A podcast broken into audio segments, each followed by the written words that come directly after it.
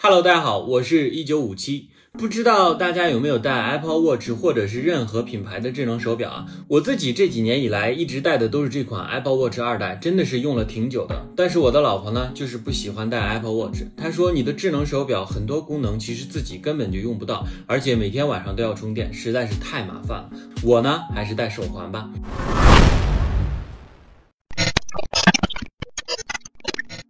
而我们的这两种情况呢，也是大家在日常智能穿戴设备中经常碰到的两种情况。我为什么一直在使用 Apple Watch 呢？就是因为几个小小的功能让我一直没有抛弃它。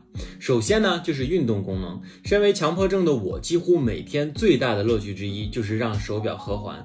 就这样呢，坚持了好多年。然后呢，就是苹果系统的联动性，手表控制手机音量、接打电话，然后直接用 AirPods 接听等很多的联动性，我就不细说了。还有一个呢，就是很好玩的这些彩色屏幕下各种炫酷的表盘。我以前买过的小米手环一代，还有小米手环三代，总体体验来说呢，还是手环就是手环，手表就是手表，它俩之间的区分还是很明显的。之前我其实做过小米手环三的使用分享啊，但是因为一些原因呢，节目并没有发出来。当时我对小米手环最大的一个感受就是手环的腕带真的很舒服。Apple Watch 原本的硅胶表带呢，让我很早就放弃了，因为真的很容易流汗。但是小米手环的腕带从摸起来呢，手感就非常的不同，手感好，而且长期戴起来呢不会流汗。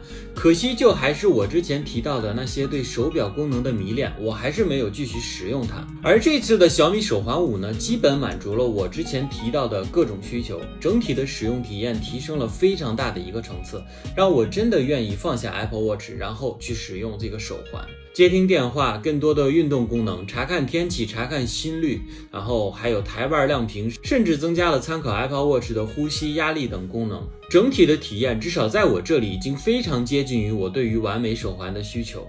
但是最令我喜欢的还是这个全新的彩色屏幕，不大不小啊，整体看起来非常的合适，也有非常多的表盘可以选择。这样来说呢，这款手环就非常接近智能手表的体验了。而且小米产品线中也有类似的手表产品，功能和这款小米手环五是一模一样的。但是更小体积的手环呢，其实能够带给你更加美好的佩戴体验。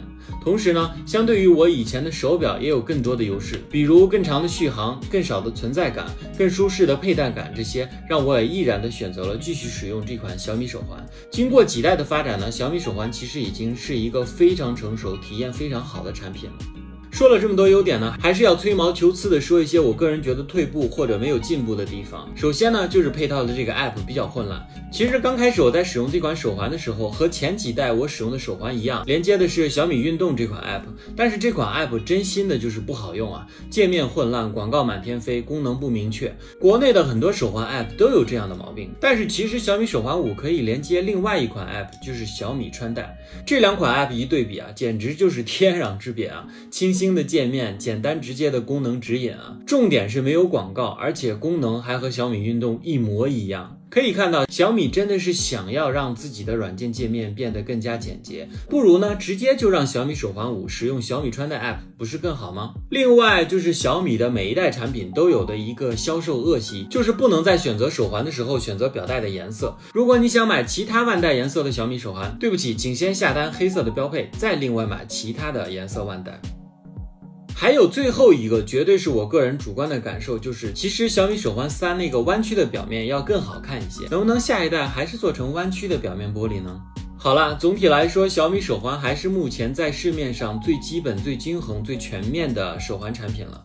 产品无论从功能性、外观、续航啊，都非常高度的做到了比较完美的统一。基本上，这就是你目前在市面上买到体验最好的手环产品了。而且仍然是不到两百的价格，几乎可以让任何人无压力的体验到这款产品。这一点呢，我要永远给小米点个赞。如果你还没有手环，然后想买一款手环产品，相信我，小米手环五绝对是没有错的。好。好了，今天的节目就是这样了。如果喜欢我的节目，请慷慨你的一键三连。那么我们下次再见。